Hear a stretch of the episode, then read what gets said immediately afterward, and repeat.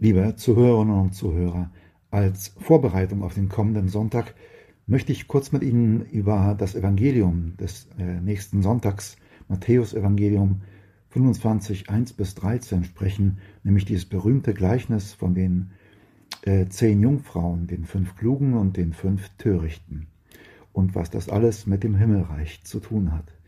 Ich glaube, dass dieses berühmte Gleichnis eine unglaublich frohe Botschaft für uns ist. Dieses Gleichnis besagt ja, es ist die Berufung unseres Lebens, Jesus entgegenzugehen, der wie ein Bräutigam auf uns zukommt. Wenn man damals die Brautjungfern ausgewählt hat, dann waren das nicht irgendwelche Jungfrauen. Es war eine ganz besondere Ehre, zu diesen zehn Brautjungfern zu gehören, die dem Bräutigam entgegengingen. Man galt als auserwählt. In dieser Ehre klingt etwas auch von der Berufung unseres Lebens als Christen an. Wir sind durch unsere Taufe wie sie, die Auserwählten, die dem Bräutigam entgegengehen. Die Berufung unseres Lebens ist eine Einladung in einen Hochzeitssaal. Wir sind eingeladen, an einem Hochzeitsmahl teilzunehmen. In einem anderen Evangelium sprengt Jesus sogar dieses Bild, indem er sagt, der Menschensohn wird euch Platz nehmen lassen, er wird sich selber eine Schürze umbinden und wird euch bedienen. Die Bibel sagt sogar, dass für uns im Himmel einmal Throne bereitgestellt werden, auf denen wir sitzen werden. Der Apostel Paulus schreibt im zweiten Timotheusbrief kurz vor seinem Tod einmal, ich habe den guten Kampf gekämpft, jetzt liegt für mich die Krone des Lebens bereit. Aber die liegt nicht nur für mich bereit, sondern weil ich der Paulus bin, sondern die liegt für jeden bereit, der in Liebe und voller Erwartung in seinem Leben dem Herrn entgegengeht. Es ist schon eine unglaublich große Berufung, die wir als Christen haben, dem Bräutigam entgegenzugehen und mit ihm zusammen das Himmelreich zu erleben. Menschen zu sein, die, die, die der Vereinigung mit Gott entgegenfiebern. Hoffnungsvolle Menschen, die in der Gegenwart leben und nach der Zukunft ausschauen. Und doch ist diese frohe Botschaft unseres Evangeliums am Sonntag auch durchzogen von einem tiefen Ernst. Fünf von diesen Jungfrauen, die dem Herrn entgegengegangen sind, die stehen nämlich auf einmal draußen. Als sie dann an die Türe klopfen und sagen, Herr, mach uns auf, da sagt ihnen der Bräutigam, ich kenne euch nicht, ich weiß nicht, wer ihr seid. Wie zu denen der Bräutigam das sagt, die waren aber nicht irgendwer. Sie waren persönlich auserwählt und berufen worden, und nun stehen sie auf einmal draußen und die Tür ist zu. Wie kommt das? Warum stehen sie draußen und werden nicht reingelassen? Es liegt nicht daran, dass die fünf Törichten eingeschlafen waren, eingeschlafen waren ja alle zehn.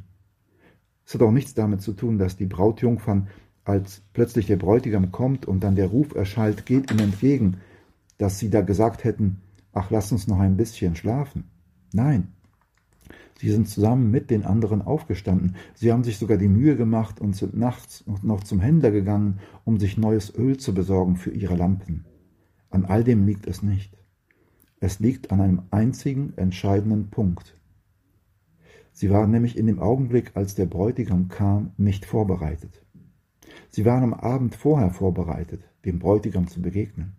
Sie waren eine halbe Stunde später vorbereitet, als sie das Öl schon gekauft hatten. Aber in dem Augenblick, als der Bräutigam kam, da sind sie darauf nicht vorbereitet gewesen.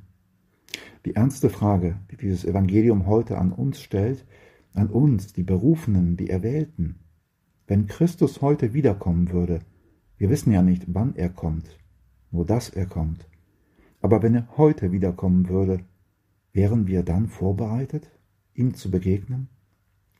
Leben wir so, dass wir uns darauf freuen, wie auf ein Hochzeitsfest? Ich glaube nicht immer. Auf das Kommen Christi warten Wer tut das schon wirklich? Wir beten zwar darum in jedem Vater unser, dein Reich komme. Und auch jedes Mal nach den Wandlungsworten in der heiligen Messe, deinen Tod verkünden wir, deine Auferstehung preisen wir, bis du kommst in Herrlichkeit. Aber wir rechnen nicht wirklich damit, dass Jesus wiederkommt. Vielleicht hoffen wir sogar ins Geheime, dass sein Kommen noch lange aussteht. Manchmal beschleicht mich echte Sorge um viele Menschen, die mit Gott, sich selbst und ihrem Nächsten nicht im Reinen sind, die auch wissen, dass sie vielleicht in Sünde, im Widerspruch zu den Geboten Gottes leben, aber keine Vergebung und Versöhnung in Anspruch nehmen wollen. Nur allzu schnell laufen wir einfach so weiter und gewöhnen uns an die Sünde. Aber wenn Christus wiederkommt, dann können wir nicht zu ihm hingehen und sagen, warte, ich muss noch einiges bereinigen. Ja, es gibt viele Menschen, die mit ihren Mitmenschen nicht im Reinen sind. Vielleicht in der Familie, wo es Streit gibt, oder es sind Nachbarn, die miteinander im Streit leben. So viel Unversöhnlichkeit ist heute zwischen den Menschen und nicht nur in den Kriegsgebieten. Aber wenn Christus wiederkommt, dann können wir nicht mehr hingehen und sagen, warte, ich muss mich erst noch versöhnen. Bevor wir zu ihm hingegangen sind, ist die Tür vielleicht schon zu. Deshalb bedeutet Christsein, heute so zu leben, dass Christus jetzt wiederkommen kann. Das erwartete Kommen Christi möchte unser Leben verändern, indem es uns zeigt, wie vorläufig es ist und dass es heute schon zu Ende sein kann. Christsein bedeutet heute schon so zu leben, dass Christus jetzt wiederkommen kann, ohne dass ich Angst haben müsste davor. Und wenn ich doch Angst habe, dann stimmt etwas eigentlich bei mir nicht. Christenleben bedeutet, dass ich heute so lebe, dass meine Dinge heute in diesem Augenblick geordnet sind, so dass ich jetzt heute bereit bin zu gehen, wenn ich gerufen werde, weil ich doch nie weiß, wann ich gerufen werde. Die Stunde und den Tag der Wiederkunft Christi kennt niemand. Darum sagt uns Jesus mit großem Nachdruck und nicht nur im Advent, sondern jeden Tag unseres Lebens, seid wachsam. Was du zu tun hast, das tu heute.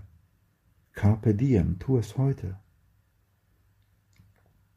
Aber um es noch einmal zu sagen und an den Anfang anzuknüpfen, dieses Evangelium möchte keinem Angst machen, der, der Christus wirklich entgegengeht.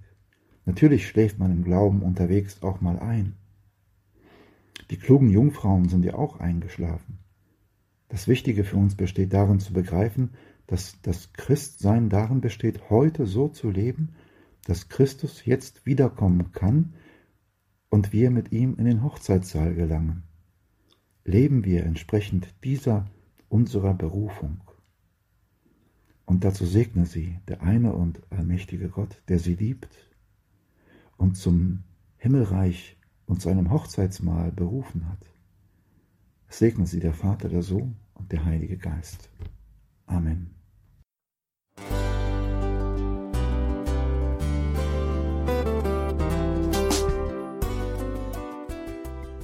Liebe Zuhörerinnen und Zuhörer, vielen Dank, dass Sie unser CD- und Podcast-Angebot in Anspruch nehmen. Wir freuen uns, dass unsere Sendungen auf diese Weise verbreitet werden. Dieser Dienst ist für Sie kostenlos. Für uns ist er allerdings mit einem nicht unerheblichen finanziellen Aufwand verbunden. Deshalb sind wir für jede Spende dankbar. Alle Bankverbindungen unserer Spendenkontos können Sie über unsere Homepage horeb.org unter dem Menüpunkt Spenden einsehen. Dort besteht auch die Möglichkeit, online zu spenden. Natürlich nach den neuesten Sicherheitsstandards. Sie können diese Informationen auch bei unserem Hörerservice unter der Telefonnummer 08328 921 110 erfragen. Ich wiederhole die Rufnummer 08328 921 110. Vergelt's Gott für Ihre Unterstützung. Ihr Pfarrer Kocher.